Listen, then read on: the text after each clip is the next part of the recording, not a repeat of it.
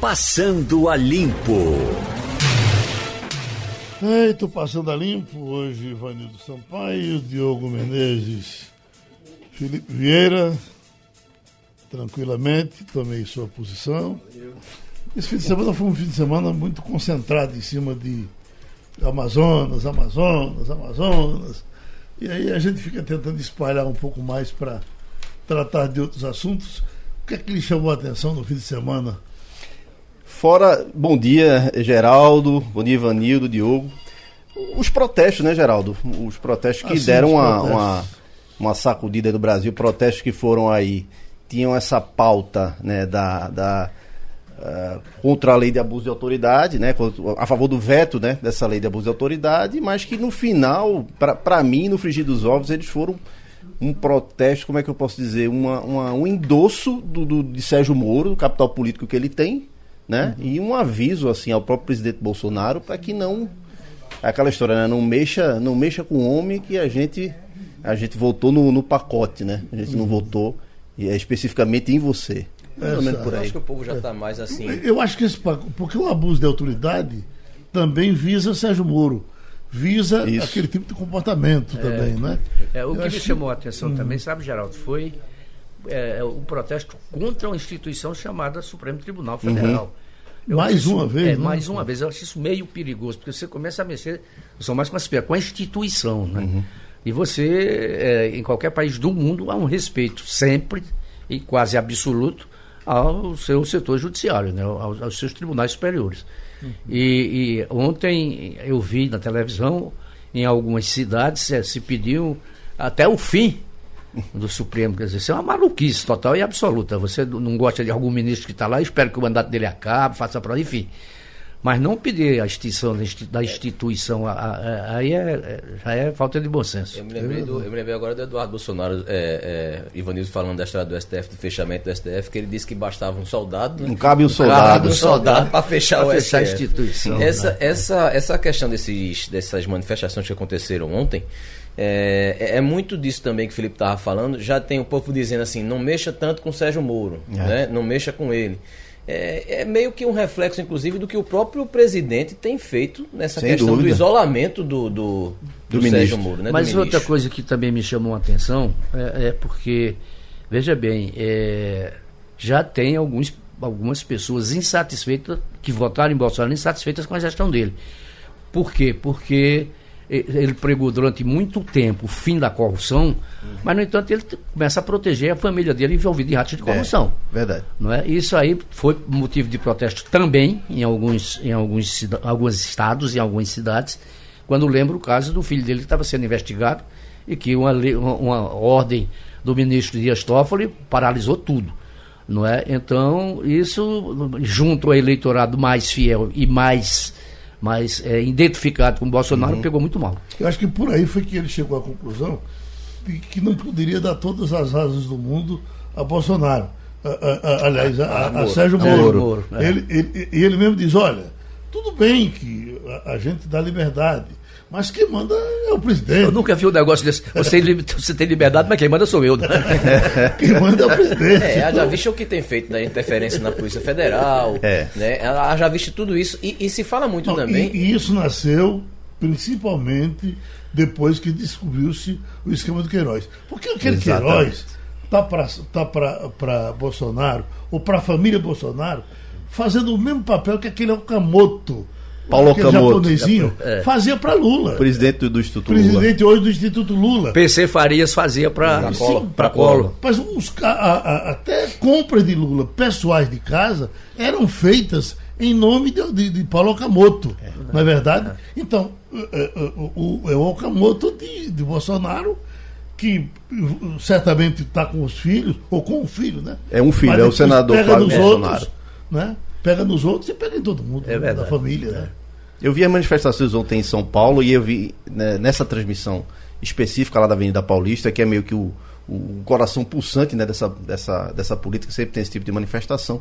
E o recado nesse sentido era muito claro, assim, de, de é, Bolsonaro abra o olho, é, cumpra o que você prometeu na campanha em termos de combate à corrupção, mesmo que isso signifique é, quaisquer desgastes aí familiares e não mexa com o homem, não. Existia, existe o termo agora que está sendo muito utilizado e veio, foi utilizado em campanha já, da questão da velha política, né? Isso. E aí Bolsonaro seria a nova política. Exato. É, mas aí chegou e tem essa, aquela história que o Ivanildo falou mesmo, de você meio que tá protegendo ali a sua, a- o seu clã, você tá protegendo a sua retaguarda. E, e- E, e não tem tanto assim é, é nova política. E no final da semana passada, o procurador Deltan Dallagnol deu uma entrevista muito extensa para para a Gazeta do Povo, em que ele diz exatamente isso. O presidente Bolsonaro ele foi eleito com uma pauta muito forte de combate à corrupção e ele está gradativamente se, se, se afastando dessa pauta. Eu acho que ele segurou enquanto deu para segurar. Né?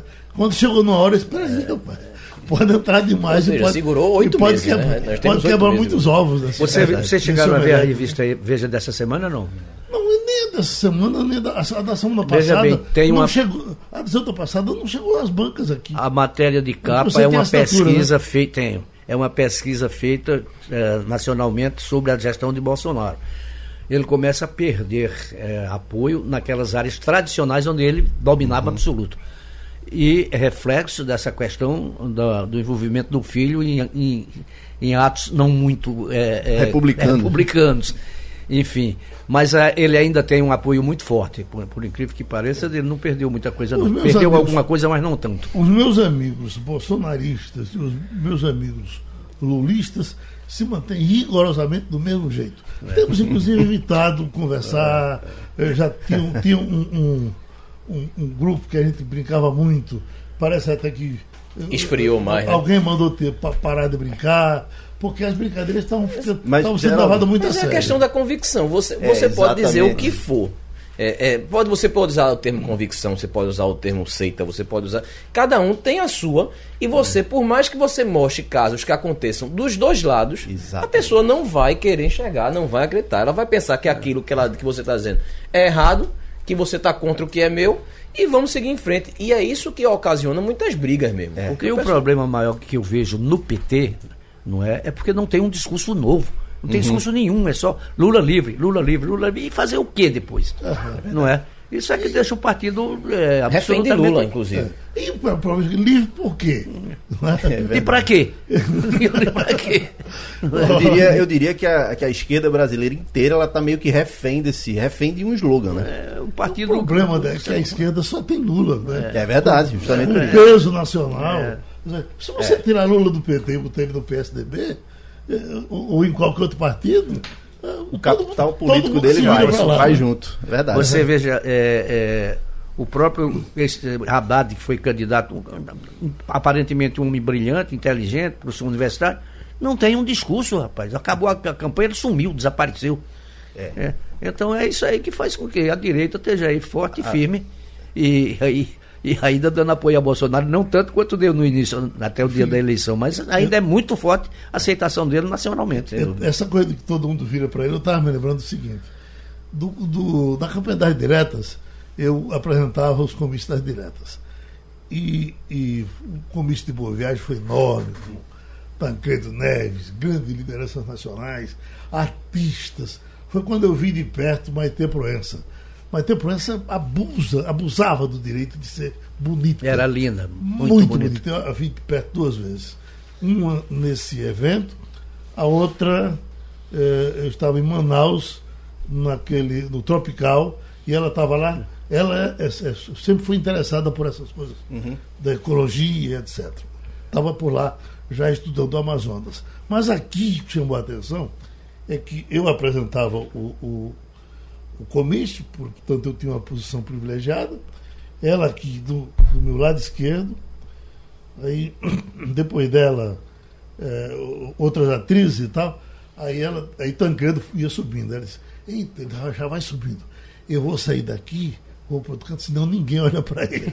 e, era, e era verdade. Ela tinha consciência que era bonita. Ia ficar todo mundo olhando para ela. Geraldo, uma vez eu peguei um avião, eu não sei para onde foi, se foi para Brasília, eu sei que eu peguei o avião, se- eh, quando eu sentei, eu, peguei o avião já no meio da, da- o avião já vinha de outro destino, tinha feito uma escala do Recife.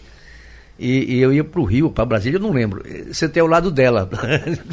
Você tem o lado dela. Bela companhia. Né? Ela Boa ontem, companhia. ela ontem estava na, na, na, manifestação. No Rio, né? No Rio. No Rio ela foi. Uma manifestação de artistas, estava lá Caetano Veloso, é, Crioulo, aquele povo, aquela, aquela parte da, da, do segmento artístico, que é majoritária, que é majoritariamente, vamos dizer assim, ligado à esquerda e estava lá nesse no movimento pró-Amazônia e etc. E tava ela, é, eu já falei Caetano. Hum, Chico Buarque tava? Chico, Eu não sei, não vi, Ivani, não vi Chico Eu vi a foto, tem uma foto que é Caetano. Tem uma foto que ela tá do lado de Caetano, que, é, né? Exatamente. Parece que ela é uma esquerda mais contida, Isso. né? É, não é, não é, é tão. É, ela é pelos movimentos gerais, uhum. por, por, conta da, da ecologia, etc. Isso ela sempre defendeu. Né? Isso. Eu não sei nem se isso significa ser de esquerda, né? Significa não, ser de bom senso. Bom é. exatamente. exatamente. Não, você, eu, eu, vi um camarada, até estava dizendo para Felipe. Eu, ontem tentei um contato com ele e não foi possível, chamado Marcelo Brito, ele é presidente da Associação Brasileira do Agronegócio. Ele foi para um debate com Renata Lopretti e, e aqui, esse é, cientista que passou por aqui, e um outro camarada, mas esse e, e, o cara do agronegócio era quem tinha bom senso na conversa, rapaz. Uhum. Teve, te, é, é, teve, ela, ele, ele, teve uma hora que ele falou: olha, vocês sabem esse projeto que está tramitando no Senado e que era alguma coisa que incomodava? E o cientista, doido por um parceiro para arrebentar, disse: pronto, diga de quem é o projeto. Ele disse: doutor, eu não quero saber de quem é o projeto, não. Eu quero Você acabar com ele. Se ele está errado, vamos acabar com ele. E depende é. de que lado ele vem. Né? Tem umas expressões né, que meio que viram um sinônimo é. de, de, de, Como é que eu digo? De, de, coisa ruim, né? Essa coisa do agronegócio é uma delas, né? Você é. tem um, um, setor que, que praticamente aí carrega né, boa parte do PIB do país e você trata como se fosse uma uma expressão pejorativa. É, Se houve agronegócio, é, você já é bom dizer, você já faz, que é, é bom dizer que isso tem mudado, porque já foi, houve um tempo que era, um, é. era uma imoralidade você uhum. ser produtor de, uhum. né? Agora eu vi um, um, repórter da TV Globo fazer uma colocação muito bem feita e muito oportuna que pouca gente prestou atenção. No momento em que o presidente da França, o Macron, né, se colocou contra o acordo do Brasil com da, do, do, Mercosul com a União Europeia é, ele se colocou porque ele está sendo pressionado Isso. pelos agricultores franceses que produzem carne, leite e soja em grande quantidade e a, e a agricultura deles é ruim é muito mais atrasada do que a nossa. Uhum. Eles temem a concorrência do Brasil nesse campo. Por isso que o Macron falou grosso naquele momento. E ele também, Ivanildo, tem um, tem um desempenho de presidente abaixo do razoável, está é cheio de problemas. Toda semana tem os, é. os, os tá coletes amarelos na amarelo rua. tocando fogo lá, né? Pegou essa onda de Bolsonaro para surfar nela. É, exatamente. Mas, exatamente. Ele levou um, revés não, não significa, não eu, significa... vi uma reportagem que dizia o seguinte, que Angela Merkel, sentindo que, que a coisa estava partindo para esse lado, chamou o, o, o cabeleira do. O Boris Johnson. Boris Johnson e disse: olha, vamos telefonar para Bolsonaro para dizer que nós não estamos misturando uma coisa com a outra. Não tem nada a ver uma coisa a, com a outra. Nosso problema é, é, é, é, é contra o descuido com, com o Amazonas. E aí Diz que o Macron estava do lado. Disse, fica... Telefonar para quem? É, ele fica com a cara meio de tacho, né? Ela fala assim: olha, Bolsonaro, a gente vai ligar. Ele, ah, lá, tá tudo bem. É, mas ele ficou, bem. inclusive, depois que foi feita ontem a reunião, e se vai dar uma ajuda, né? É, não, é, claro. Ele mudou é, um Ele mudou discurso, porque né? ele foi quem bateu mais de forma ele mais incisiva. O, o Geraldo, e de repente é. convoca uma reunião do G7 e de repente essa reunião dessa cúpula sai problema, que vai se ajudar. O problema é que esse assunto era para ser tratado com mais polidez. Né? Com... É. E o grande problema é quando você vem chutando o pé da barraca. É, repara só, durante os anos 70, eu fui durante quatro anos repórter itinerante da revista Manchete, que não existe mais. E minha área de preferência era a Amazônia. Eu cobria Centro-Oeste e Amazônia. Eu devo ter feito pelo menos umas 12 viagens para aquelas regiões. Eu nunca vi um incêndio nos anos, nos anos 70 do, do século passado. Né? Durante 69, 60, 70 e 71 eu devo ter feito pelo menos umas 10 viagens àquela região. Não tinha. Não, não, não sei se já, já, havia desmatamento descontrolado naquela época, mas eu nunca ouvi falar, nem nunca vi um, um, um foguinho menor que fosse. Nem nunca foi Sobrevoei a Amazônia várias vezes, o estado do Pará, o estado do Amazonas, o estado parte do Mato Grosso. Naquela época o Mato Grosso era um estado só, não tinha sido dividido entre Mato Grosso do Norte, Mato Grosso e Mato Grosso do Sul, não tinha não existia o estado de Tocantins, Goiás era um, era um estado só. Alguns projetos do governo eram muito interessantes, muito mereciam realmente cobertura. Tinha um projeto chamado Projeto Aripuanã, colocado no coração da selva. Nós passamos três horas voando de Cuiabá para chegar lá e, e pousar num campo improvisado. Pois bem, não tinha fogo, em canto nenhum. Uhum. E de repente você tem, não, não, é, não é 10, 12 pontos de fogo, não, são milhares. Né? 10 mil, 10 mil pontos de incêndio, 12 mil pontos. É um negócio sem controle nenhum. Absurdo. Como é que você chegou a isso aí que eu não sei. Uma investigação específica da Polícia Federal. Exato. Com relação ao chamado, parece Dia do Fogo. É, né, teve um, uma matéria né, é. que mostrou que tinha um grupo de WhatsApp chamado Dia do Fogo, uhum. em que as pessoas estariam se reunindo para é, supostas, é. supostas queimadas criminosas. Então, mas essa questão do, da, da Amazônia, da, tem uma, uma, é, O governo fala muito de que é preciso o Brasil recuperar a soberania daquela região. É uma região muito extensa, né? O Brasil tem uhum. 7.500 quilômetros só de fronteira seca, né? Boa parte está é, naquela área ali. Paraíso do tráfego? Exatamente. Você, então, é, é a presença do, do, do, Estado é praticamente nula ali. O general Eduardo Vilas Boas, ex-comandante do Exército, deu uma entrevista recentemente ao programa de Pedro Bial em que ele fala justamente isso. Na época dele como comandante, Diz que um oficial ligou para ele e disse assim: olha, o, o é, general, o rei da, da Noruega, alguma coisa da Noruega tá aqui. Eu falei, como assim? Aí quando ele foi checar, era de verdade mesmo. O camarada tava lá e ninguém do governo tava sabendo. Sabia, né, Então é uma coisa assim, isso é, é preciso ver. É, na, opinião dele, é recuperar esse, a soberania para daquele Agora território. você vê, esse foi por muito tempo o discurso da esquerda, a soberania Sim. do Sim. Amazonas e etc e tal. Na verdade, é. foi por muito tempo. Aí depois, agora, quando chega Bolsonaro com um discurso de esquerda também, é, é, com a, com a, mesma, a mesma ideia. Só que colocado de uma forma muito deselegante, né? Aí está criando todo esse problema, mas está chegando gente importante aí. Com o senador Randolfo Rodrigues, aqui nos estúdios da Rádio ele está aqui no Recife desde ontem, veio para alguns encontros com o pessoal da rede Sustentabilidade. O senador Randolfo Rodrigues é pernambucano. De Garanhuns, de Garanhuns, de Garanhuns. Né? Ele conta muito bem a história que, de repente, com a mãe dele, resolveu botar o nome dele de Randolph. Mamãe não tinha outro jeito, não. não. É por conta de uma. É que minha mãe. Bom, primeiro, bom dia a todos, uhum. bom dia a todo o povo pernambucano que ouve a Rádio Jornal do Comércio. É, eu sempre faço essa pergunta para minha mãe. Minha mãe era leitora nos anos 1970 da Seleções Daidet, né? Uhum. E aí ela encontrou lá esse nome todo anglo-saxão, né? Randolph Frederick, né? Eu que é portuguesei, viu? Randolph Rodrigues já é minha, mas o nome realmente é meio Eu pensei que era de Randolph complicado. Scott, aquele artista. Não, é o nome do pai do Winston Churchill. Uhum. E ela colocou assim, por acaso, porque era um político britânico que achou o nome bonito, né? 40 anos depois que eu fui pesquisar e fui descobrir que é o mesmo nome do pai do Winston Churchill. Senador, vamos entrar na nossa rotina. Vamos. Uh, o seu colega do PPS, Alexandre Alexandre, da, Alessandro. Alessandro, ele fez um discurso no fim de semana dizendo que agora sim diz que vai sair a chamada CPI da toga, da forma mais popular, mas seria, uma, será, seria ou será uma CPI para ver erros do Poder Judiciário. Pergunta ao senhor, é, sai mesmo essa, essa CPI? É importante que ela saia? Eu acho que qualquer comissão parlamentar de inquérito que consiga 27 assinaturas, que é o que é exigido pela Constituição no Senado para instalar, se houve a requisição de senadores, é porque há razão para que ela seja, seja instaurada. Né? Me parece, o senador Alessandro estava recolhendo as assinaturas, que ele já tinha alcançado isso. Ele estaria com 26 assinaturas. É então, é pouco ainda, né? Não, precisa só de mais uma. Mais Se ele tem 26, mais hum. uma é, seria o suficiente no Senado. Comissões parlamentares de inquérito, segundo o 58, parágrafo 2 da Constituição, diz que é necessário para sua instalação ser subscrita por um terço dos membros da Câmara ou do Senado e tenha fato determinado. Me parece que esses pré-requisitos são por ela, por este requerimento, por este requerimento apresentado pelo senador Alessandro apresentado. Se é necessário, eu acho que tem, seja de um lado, seja de outro, distorções que me parece são necessárias serem, é, serem averiguadas. Uhum. Em uma democracia, nenhum poder está acima de tudo e de todos. Né? Uhum. Se tem realmente denúncias que necessitam ser uhum. investigadas, é, e me parece que neste caso tem, se tem excessos que são cometidos pelo judiciário, eu creio que há razão para a instalação de comissão parlamentar. Eu tenho alguns amigos da política que dizem que quando você não quer que o negócio dê certo, você cria uma CPI.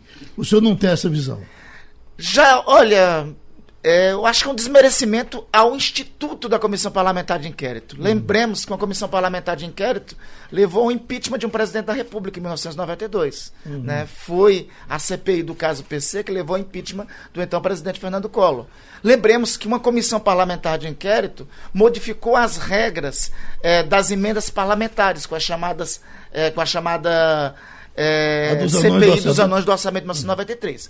Agora também é verdade que nos últimos tempos o Congresso tem trabalhado muito para desmoralizar esse instituto, que é um instituto republicano, democrático, necessário no parlamento.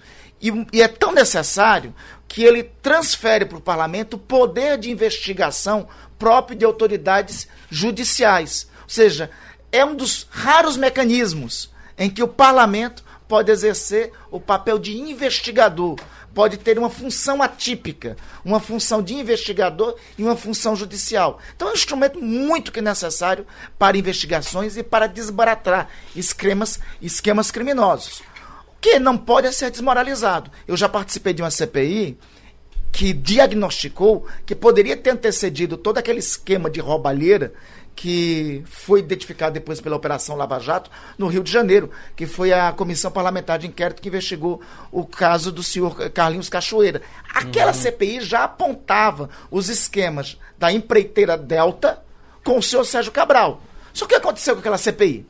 Aquela CPI foi desmoralizada, houve um grande acordão com os grandes partidos e o relatório é, e o relatório não apontou as conclusões do que nós tínhamos identificados. O que nós fizemos a partir dali? Nós preparamos um relatório paralelo com as nossas conclusões entregamos ao Ministério Público. Esse relatório paralelo substanciou muitas das denúncias que, inclusive, estão sendo é, investigadas e tocadas agora pela Operação Lava Jato. Senador, só para lhe situar, eu sou Geraldo, esse que está à sua esquerda aqui é Felipe Vieira, esse aí da sua direita é Ivanildo Sampaio e o mais à direita é Diogo Menezes. Felipe Vieira quer lhe perguntar. É, Começamos senador... à minha esquerda. Isso. Vamos lá. É, senador, primeiro bom dia. É, sobre o projeto de abuso de autoridade que, que foi aprovado na Câmara, é um projeto de sua autoria, é, que está nesse momento nas mãos do presidente Bolsonaro para uma eventual sanção ou veto total parcial, etc. E tem gerado uma grande polêmica, né? Aquela questão de. É, com a Lava Jato ali sempre sempre meio que permeando o, o, a discussão, né? Quem é a favor de que o projeto seja aprovado, falando que operações como a Lava Jato não podem, não podem parar, e quem é contra, dizendo que eventuais excessos teriam que ser tolhidos. Eu queria saber, o senhor como autor do, pro, do, do projeto, como é que está acompanhando aí essa, Felipe, esse desdobramento? Este, é um, este vai ser um raríssimo caso em que o autor do projeto votou contra. e ao contrário do que se espera dos autores de projetos, que talvez o que seja a maior expectativa de um parlamentar é ter um projeto seu se tornar lei sendo sancionado pelo presidente da República. Uhum. O autor desse projeto pede que o presidente da República o vete integralmente. Deixa eu explicar essa atrapalhada toda, é, como teve origem. Esse projeto teve origem em 2016, 2017. A partir de um debate necessário. Era preciso um projeto, era preciso a regulação dos excessos de abuso de autoridade. Desta feita, a Procuradoria-Geral da República, na época dirigida pelo Dr. Rodrigo Janot, Procurador-Geral da República, preparou uma proposta de um substitutivo, uma sugestão legislativa de projeto de abuso de autoridade. Eu adotei essa proposta. Eu recebi, porque considerávamos naquele momento que era necessário ter uma mediação. Ocorre que essa proposta, no seu sentido original, que estabelecia o que deveria ser excesso, mas o que não não limitava, não violentava a atuação de membros de Ministério Público, não violentava a atuação constitucional de autoridades policiais, de autoridades do Ministério Público, teve apresentado um substitutivo pelo senador Roberto Requião, designado então pelo senador Renan. O substitutivo do senador Roberto Requião era, na prática, um projeto anterior do senador Renan Calheiros, que foi apresentado e havia sido derrotado anteriormente. Desta forma, quando esse projeto foi para o voto no plenário do Senado, eu votei contra o meu projeto, porque não era mais o meu projeto. Hum. Muito bem fez, ainda há pouco, o senador Renan Calheiros, no, é, em uma rede social, reivindicando a autoria do projeto. Eu, assim, eu entrego a paternidade para ele. Ele tem todos os méritos de, de, para tanto. Porque, da fato, embora o, o meu nome lá conste, é, por conta de burocracias e de processo legislativo, a minha ideia original, a ideia original da Procuradoria-Geral da República, foi substituída pelo, por um eh, substitutivo que era, é, na prática, a, o texto original do senador Renan Calheiros. Então eu voltei, eu votei contra. Este que foi o projeto que foi aprovado na íntegra pela Câmara dos Deputados. E eu integro o movimento que hoje pede que esse projeto seja vetado. O que foi que mudou tanto, senador, do projeto que o senhor apresentou? O que eu acho mais violento. Agora? Senador, então, sabe o que eu fico pensando? Pois é, não, se alguém estiver ouvindo a gente em Marte e se assim, olha, no Brasil foi criado um projeto contra abuso de autoridade. E que o autor é contra. E tem, não, não, sou, não sou, sou, sou não. É, é a, a, a, população contra ele. Que, pelo amor de Deus, quem é que defende abuso de autoridade? Como pois é que é. ele vai traduzir isso aí para quem nos escuta? É. Temos então, temos então que dialogar com cautela com os marcianos, com quem realmente não está quem não tá entendendo, porque assim, de fato é quem é, a figura de linguagem, Geraldo, que faz é, é real, alguém que não que chega aqui pela primeira vez não consegue entender o contexto. Ficará né? mais doido quando souber que o autor da lei está contra. Exatamente. Veja, essa, vamos completar. Ninguém é contra abuso de autoridade. Né? Ninguém é, é ninguém é contra, é ninguém é a favor de abuso uhum. de autoridade, nem é contra projeto que limite o abuso de autoridade. Ninguém é a favor de que autoridades abusem do seu poder. É mais do que necessário. Agora, o que não pode ocorrer, e o que eu, e respondendo a sua pergunta, que eu considero mais grave, é um projeto em que limita a atuação constitucional de membros do Ministério Público. Em que foi feito quem é que padece por abusos de autoridade no Brasil hoje? Quem é que mais padece? São os mais pobres. São aqueles que menos têm. São aqueles que são vítimas de violências, muitas das vezes de excesso por conta do policial da esquina. A estes deve ter mecanismo de pressão. Agora, a ideia desse projeto, o substitutivo dele, foi feito para atender quando o excesso da autoridade chegou nos pulsos de políticos corruptos e nos pulsos de quem mais tem, nos pulsos de empreiteiros. Então foi neste momento que surgiu esta ideia de projeto de abuso de autoridade. Não é verdade que esta concepção de projeto que foi aprovado é, lá no Congresso, não é verdade que essa concepção foi destinado àqueles que menos têm, àqueles que mais pobres, àqueles mais pobres. Ele foi feito e foi destinado principalmente para os mais ricos e para os que se beneficiam é, da corrupção. Então, para mim, o que é mais grave do projeto é o dispositivo em relação às atribuições do Ministério Público. Porque as atribuições do Ministério Público, no meu entender, são atrofiadas se esse projeto prevalecer. Né? Os dispositivos lá colocados impedem é, caracteriza uma espécie de crime de opinião por parte de membros do Ministério Público. Os dispositivos que lá são colocados na prática impossibilita que membros do Ministério Público possam conduzir quaisquer investigações. Para mim, esse é o aspecto mais grave. Mas o senhor não, acredita, não acha que tem um certo exagero, um certo abuso por parte do Ministério Público hoje? Eu acho que o Ministério Público foi uma conquista. O Ministério Público, com os poderes que tem, é uma conquista do texto democrático de 1988.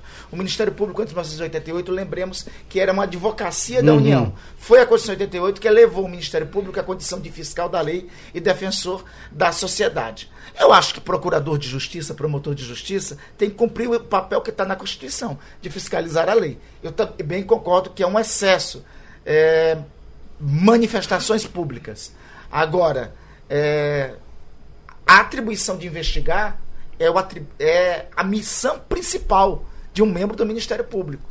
E esta missão de investigar, pelo texto que está no projeto, fica comprometida. Vocês não acham que em muitos casos eles se partidarizaram em questões políticas? Você imagina, quando o camarada chega aqui e diz, olha, o Ministério Público aceitou a denúncia contra o senador Rodolfo Rodrigues. Ele é ladrão de galinha no Amapá. Já está condenado. Só disso ele já está condenado. É, é, preciso ter cuidado quando se diz isso. É. Por isso que eu concordo, por isso que eu acho que as manifestações públicas têm que ser. As manifestações públicas têm que ter um parâmetro tem que, de fato, ter uma limitação. Esse aspecto eu acho que tem que ter uma mediação. Agora, não, pode, não podemos é impedir o papel, a atribuição primeira de investigação que tem um membro do Ministério Público. Senador... No texto do projeto, se passar, se eu não me engano, se triunfar o artigo 11, o artigo 12 do projeto como está, veja, para um membro do Ministério Público, quando ele quiser, Geraldo, fazer uma investigação com você, sobre você, ele terá que primeiro lhe comunicar que uhum. está investigando, né? Isso na prática nós sabemos inviabiliza qualquer investigação. Eu já me escondo. é, já esconde, já para de falar, já. já... Não, é, imagine se você, se algum corrupto conhecido tem conta em tem alguma conta no exterior, se tem sobre sua comunicação, se tem a informação que está sob investigação, os bens, patrimônios que ele tem logo de antemão, antes de qualquer busca e apreensão, antes de qualquer é, é, condição coercitiva, já vai ter alguma providência preliminar.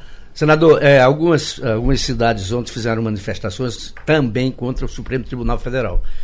Todos os membros do Supremo passaram por um, um debate do Senado Federal. O senhor acha que o Senado é leniente quando faz essa, essa entrevista com os candidatos ao, ao cargo de ministro do Supremo?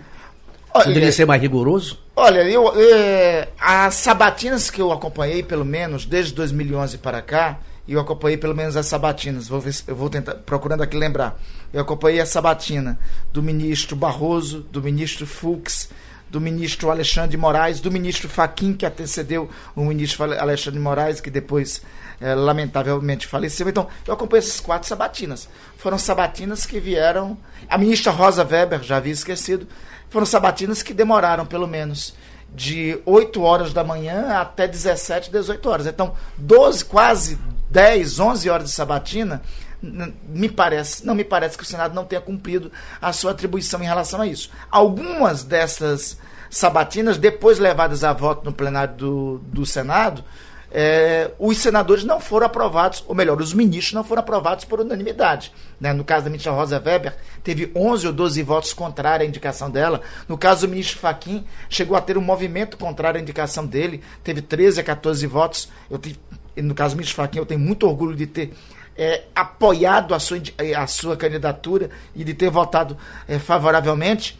Então, não me parece que tenha deixado de ser cumprido o pré-requisito de nesses casos que eu posso presenciar, uhum. que eu uhum. posso testemunhar, o pré-requisito de sabatina, arguição pública e voto por parte do Senado. Talvez fosse a questão lembrar é uma que segunda. Esses, senador, esses, esses ministros pegaram um, um, um grupo de senadores mais, mais eh, eh ríspidos.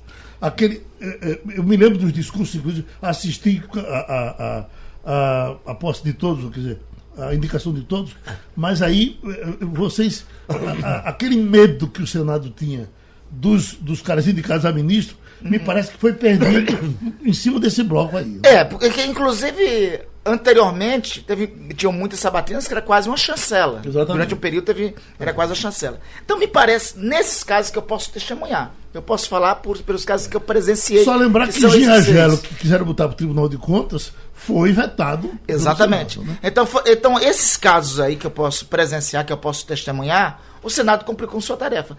Me parece que está sendo discutido não é isto. O que está sendo discutido é, no exercício da sua função no Supremo Tribunal Federal, alguns desses ministros incorreram em crime de responsabilidade. Então, eu acho que é este o caso que está sob análise e que me parece é, é, em uma situação ou outra, pode precisar de uma resposta do Senado.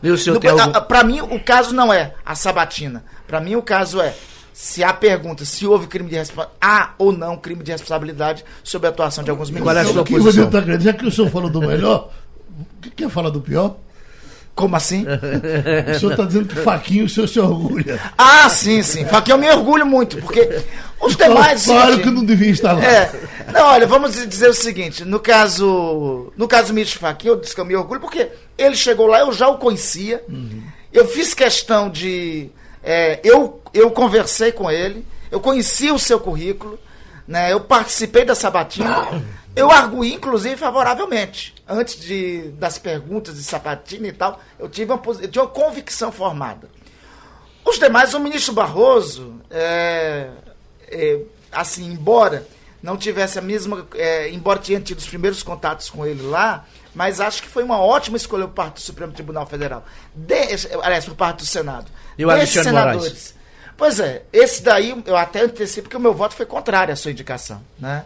No caso do. O voto é secreto, mas eu nunca tive nenhuma dificuldade em proclamar quais são os, quais são os meus votos. Em relação desses votos para mim do Supremo Tribunal Federal, que eu participei. Eu participei é, da votação e indicação do ministro Fux. Votei favoravelmente. Eu participei da arguição e indicação da ministra Rosa Weber. Eu votei favoravelmente. Então que morreu também, que o senhor participou. Eu participei da arguição e sabatina do ministro, do ministro Teori Zavascki. Uhum. Votei favoravelmente. Eu participei da arguição e sabatina do ministro Faquim. Votei favoravelmente. Eu participei da arguição e sabatina é, do ministro Alexandre de Moraes, votei contrário à sua indicação. Menos por suas qualidades. Eu acho que ele tinha, inclusive, qualidades para designação para a função. Mas me parece que a indicação, é, naquele momento, as circunstâncias da indicação, é, estavam contaminadas pela política. Já estamos com Eliane Cantanhede. Eliane, nós estamos hoje aqui com o senador Randolfo Rodrigues. Ele eh, já participou de dois blocos, para que você se situe na nossa conversa. No primeiro bloco já falamos sobre a possível CPI da toga. No segundo falamos da lei do abuso. E vamos conversar com ele? Vamos, claro. Venha de lá. senador Randolfo Rodrigues, ao nosso programa. Ô Eliane, bom dia. Grande prazer falar com você, encontrar contigo de novo, agora aqui pela Rádio Pernambucana, Jornal do Comércio.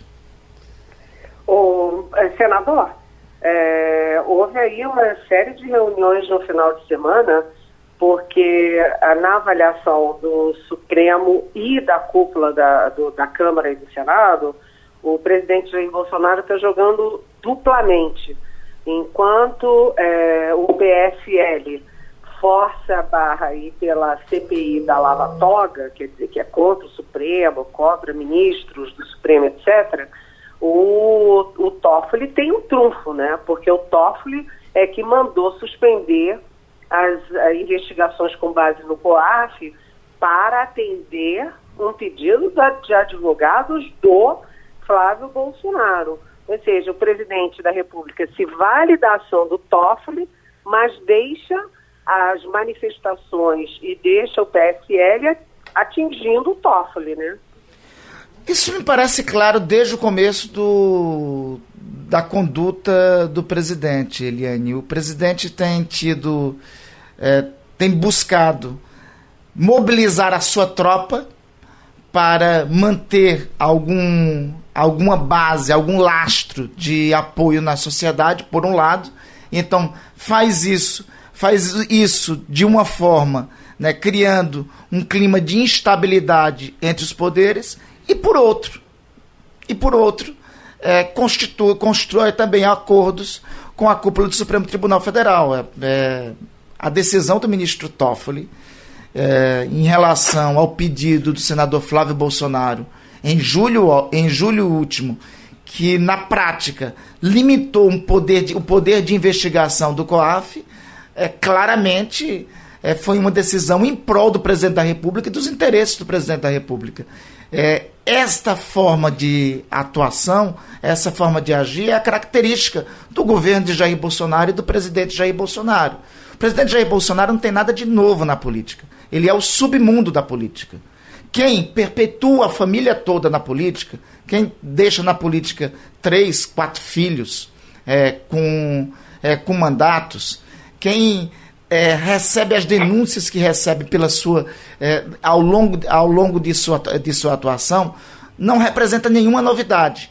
E nós estamos, temos visto quem quer nomear o filho sem condições nenhuma para, cumpra, para cumprir o papel é, de representante diplomático do Brasil na principal missão diplomática que o Brasil tem é, no exterior, é, que é a missão diplomática de Washington, não tem nenhum interesse republicano. Então, esse jogo duplo tem sido desde o começo o modus operandi do presidente Jair Bolsonaro. Felipe Vieira. Senador, eu queria fazer uma pergunta para o senhor e a gente podia, também, podia inclusive ouvir a Eliane a respeito. Ontem houve mais uma manifestação É, e desde do advento, vamos botar ali 2013, quando é, as manifestações de rua deixaram de ser, por assim dizer, um, um, uma primazia, um monopólio, entre aspas, é, da esquerda, tem acontecido com, de uma forma muito recorrente.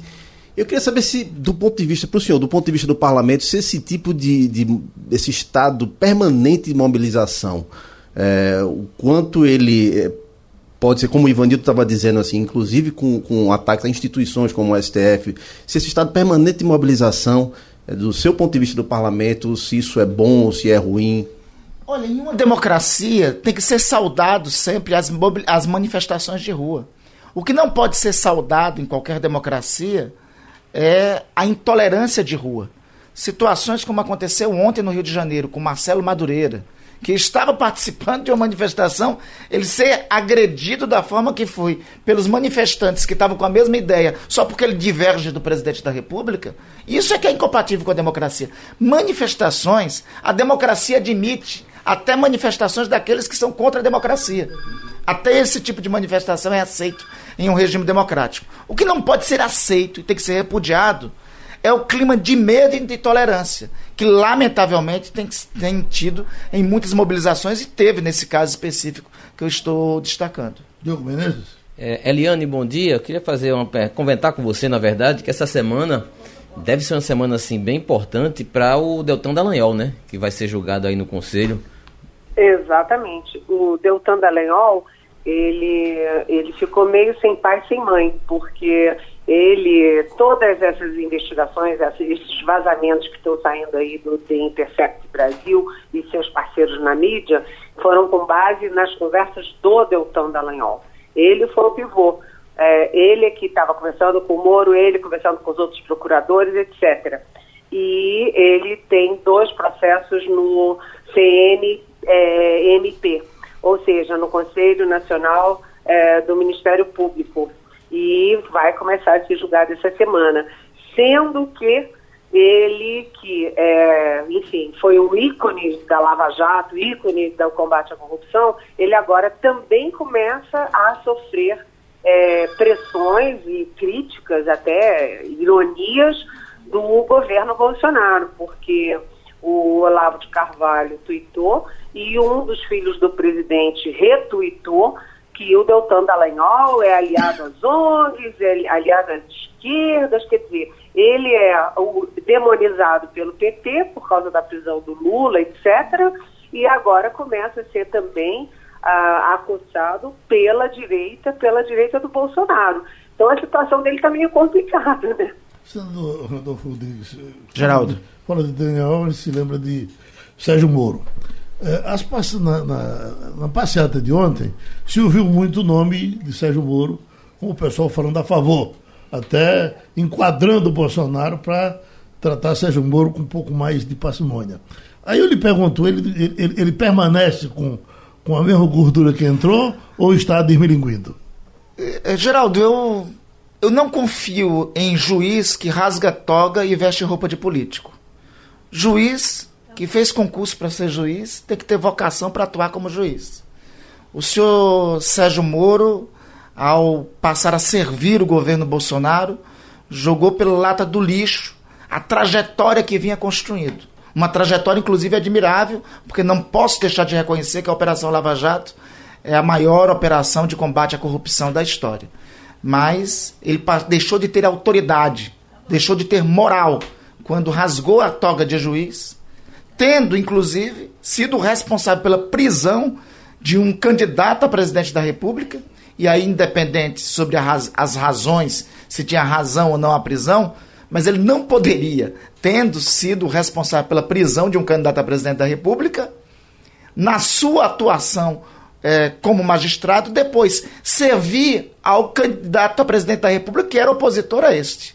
Então, não tem condições morais, não tem condições éticas. Alguém que rasga a toga de, é, de magistrado, que leva vários políticos à cadeia e depois vai servir a um político e a um governo que também tem denúncias de corrupção. E Rodrigo Sampaio? Eliane, eu quero saber o que é que você tem escutado por aí em relação às relações Brasil-França. Eu acho que. Olha. Bom, diga lá. Aliás, o nosso senador uh, Randolfo Rodrigues é da região da Amazônia. É, ele sabe muito bem o que está acontecendo por lá. E vizinho da França, é, Eliana. E na, no caso da França, uh, é uma coisa muito mais além do, do da, das queimadas. Né? As queimadas são só um dos pontos de divergência da França e o governo brasileiro age, o presidente da República do Brasil age de uma forma infantil e grosseira em relação ao presidente da França, Emmanuel Macron. a gente viu que aquele tapa na cara, né, vem o chanceler da França ao Brasil, o presidente Bolsonaro disse que não podia atender porque estava com a agenda cheia e faz uma live cortando o cabelo, quer dizer, foi um tapa na cara. Agora, o filho do presidente, que é esse que é, tem 35 anos e se, enfim, arvora e candidato a embaixador do Brasil em Washington, ele divulgou um Twitter, ele postou no Twitter que o presidente da França é um idiota.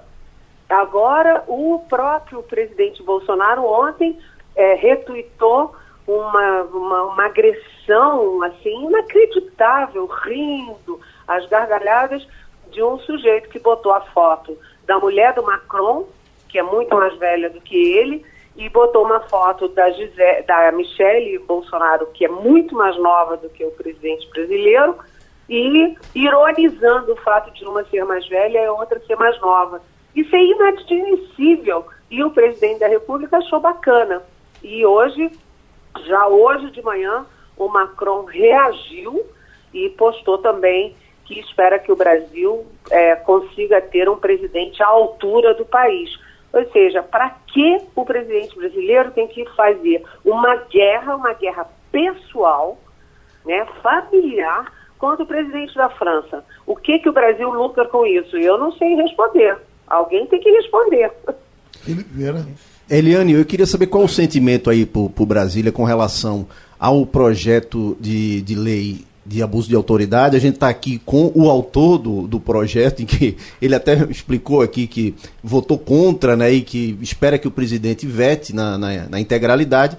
Queria saber de você qual o sentimento de. Aí em Brasília, ele tem até o dia 5 de setembro para anunciar essa decisão e você acha que ele vai por, por que caminho? Olha, ele está numa situação muito delicada. Por quê? Porque é, foi, houve um desequilíbrio. O Congresso não fez nada em relação àquelas 10 medidas de combate à corrupção, que aliás foram capitaneadas pelo Deltan Dallagnol. Depois o Congresso também, com o apoio do presidente Bolsonaro, arquivou, engavetou o pacote anticrime e anticorrupção do, do agora ministro Sérgio Moro, e do outro lado aprovou a toque de caixa a, a lei de abuso da autoridade. É, a gente até pode reconhecer que há necessidade de alguns ajustes do excesso de poder de setores é, de Ministério Público, etc. Vide Rodrigo Janot. Então é preciso ter mais um pouquinho mais de controle sobre isso, mas você não pode não apoiar nada contra a corrupção e apoiar tudo contra quem combate a corrupção. Ficou desequilibrado. O presidente agora, ele tende a vetar uma parte é, dos, dos pontos, né? inclusive o juiz Sérgio Moro, o ministro Sérgio Moro defende que haja nove vetos, mas ele não pode vetar tudo, porque senão a Câmara entra em. É, eu estava conversando com é, líderes é, do Congresso no sábado, é, e eles estavam dizendo, se o presidente vetar o projeto todo, a Câmara vai ser uma rebelião na Câmara. E tem muita coisa ainda de interesse da economia e, da, e do governo para ser para tramitar na Câmara. O presidente não pode bater de frente. Ele vai ter que ser muito cauteloso. Bom, Diogo quer entrar, mas eu deixo só um pensamentozinho, Diogo, que eh, enquanto ele estava falando, eu estava pensando para confirmar com o Ivanildo se isso era verdade. Porque havia um, um, um, pensamento antigo, uma, se dizia antigamente que quando o general Dutra assumiu a presidência da República, alguém perguntou. É, é, e, e agora, como é que vai ser a sua vida, presidente da República? Ele diz: Olha, eu queria como presidente da República, ter o poder que um soldado pensa que tem.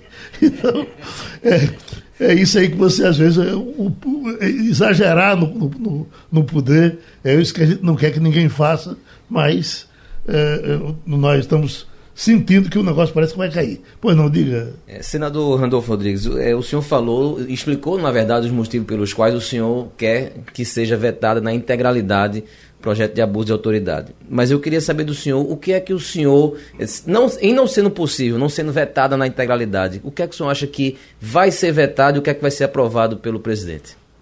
Pois bem, o que eu acho que o presidente Jair Bolsonaro vai vetar é somente a parte que trata a autoridade policial. Aliás, deverá, deverá vetar a parte que trata dos excessos da autoridade policial. Deverá manter e sancionar a, em relação à atuação do Ministério Público. Notadamente porque a atuação do Ministério Público atinge os interesses da sua família.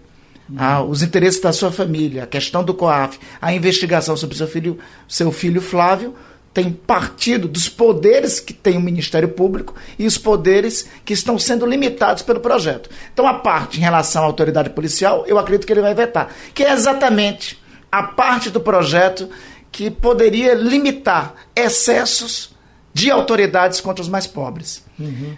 Membro do Ministério Público, via de regra, quando procuradores de justiça, procuradores da República, via de regra atuam no combate aos esquemas criminosos que são responsáveis pelos incêndios na Amazônia. Via de regra, atuam no combate às organizações criminosas que atuam em crimes de corrupção passiva e corrupção ativa. A violência e o abuso contra os mais pobres ocorre no policial da esquina. Uhum. Ocorre no excesso dali da esquina. Este é este aspecto, este aspecto que eu acho que o presidente vai vetar. Os juízes também estão contra o projeto, os magistrados, né? É, porque tem as mesmas limitações que ocorrem uhum. a membros do Ministério Público, também são estendidas a membros da magistratura. Isso aí o senhor acha que ele preserva? Eu acho que isso daí ele sanciona. Hum, Eu acho que as partes relativas ao Ministério Público e magistratura ele irá sancionar. A, uhum. único, a minha impressão é que a única parte que ele irá vetar é, são os excessos cometidos por autoridades policiais. Você acompanha o relator, Eliane? Posso falar, falar Geraldo? Eu estou perguntando, você acompanha o relator? Acompanho, mas acrescentando o seguinte, é que a gente tem que lembrar que a base eleitoral do Bolsonaro e a base parlamentar dele são exatamente policiais, né? A gente vê que é o líder é o delegado fulano, o, o líder do outro é o delegado cicrano. Então, os policiais que são da base do Bolsonaro dentro do Congresso e no eleitorado do Rio de Janeiro, eles não vão permitir que ele sancione a parte dos policiais. Eu acho que nessa parte, e o foco principal, por exemplo, a bancada da bala, que apoiou é, integralmente o Bolsonaro desde a campanha. A bancada da bala não aceita um ponto específico das algemas. E aí a gente até que tem que pensar mesmo. Não é um engravatado lá do Congresso com é, é, licença do senador Randolfo Rodrigues que pode determinar como é que o policial vai usar ou não algemas se o policial está ali no calor da prisão, aquele momento tenso, um, um preso nervoso, um ameaçador, quem tem que saber se usa ou não algema tem que ser o policial. Então, isso é uma questão que eu acho meio assim consensual dentro e fora do Congresso. Eu estou vendo essa manchete aqui: Ministério da Economia pode extinguir 170 mil cargos da administração pública federal. Eu já ouvi alguns comentários agora sobre uma possível reforma de Estado, de, de, de enxugar um pouco a máquina. É, é, até que ponto isso pode ajudar a crise que o Brasil enfrenta? Eu acho que a pergunta que tem que ser feita sobre o funcionamento do Estado brasileiro é sobre a eficiência dele. Não adianta você extinguir 100 cargos, 120 mil cargos, 170 mil cargos, se a máquina continua ineficiente. Né? Uhum. O que tem que ser dado é eficiência e resposta rápida dos mecanismos da máquina, da máquina pública brasileira para atender o, o, cidadão. O que tem que existir é mecanismos que desburocratizem é, o registro de uma empresa, por exemplo. Não é possível uma empresa hoje, para obter os registros, ser necessário alvará, registro. É preciso uns três, quatro registros em vários cartórios diferentes. O Brasil é um dos poucos países do mundo em que certidão de óbito tem prazo de validade. Se 9, 10 anos você não renova a certidão de óbito por uma morreu. circunstância, aí você tem que renovar a certidão de óbito. Né? Então, o Brasil é um dos países do mundo que tem esses absurdos. Então, não basta. Eu acho importante reduzir papel de máquina, é, o papel da máquina, reduzir é, o peso da máquina. Mas isto não é o suficiente para dar resposta é, que a máquina pública brasileira tem que dar ao cidadão. A, a sua região é, é fica muito assodada quando se fala em reforma tributária. Né?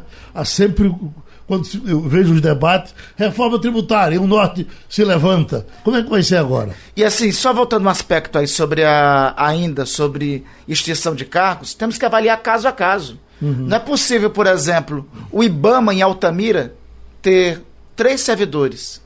O IBAMA em Altamira, um dos focos da tragédia que ocorre na Amazônia, tem três servidores. E um atuava na fiscalização e dois na área administrativa. Uhum. Ocorre o que está acontecendo lá. Então, só para completar a resposta em relação ao funcionamento da máquina. Sobre reforma tributária, é, votarei favoravelmente a qualquer reforma tributária que mude o sistema regressivo dos tributos brasileiros. A questão que ser respondida, tem que ser respondida, é essa. Não pode nós realizarmos uma nova tribu, reforma, realizarmos uma reforma tributária, fazemos unificação de imposto e fazer isso patati patacular e continuar os mais ricos pagando menos e os mais pobres pagando mais. Como que é, assim que funciona o sistema tributário a, brasileiro. A provável hoje. volta da CPMF. Ah, sou claramente contra. É, e é paradoxal é, isso ser defendido por um governo de cunho liberal, de orientação liberal. Eu acho um absurdo Paulo Guedes sustentar algo desse tipo. A Paulo Guedes sustentar. E depois de ter prometido é, para o empresariado que não criaria tributo nenhum e cria. E se propõe a criar o mais famigerado de todos os tributos. Senador, por gentileza, diga aí. Terminou o Passando a Limpo. Bom, eu queria agradecer então o espaço de Geraldo, Ivanildo, Diogo, Felipe pelo pela conversa aqui. É sempre uma satisfação enorme estar na terra dos altos coqueiros, Nova Roma de bravos guerreiros, imortal, imortal. Não precisa dizer minha declaração de amor e de afinidade, de paixão por Pernambuco. Saí daqui por, com 10 anos de idade, mas deixo aqui minhas paixões, deixo, deixo aqui meu amor pelo, por esta terra que é, origem do Brasil e origem das revoltas mais libertárias eu, que esse país já teve. Vamos revelar então que o senhor está tá levando até uma moça daqui para casar com Pronto. Também. Então, paixões de toda forma. Terminou passando a limpo. Passando a limpo.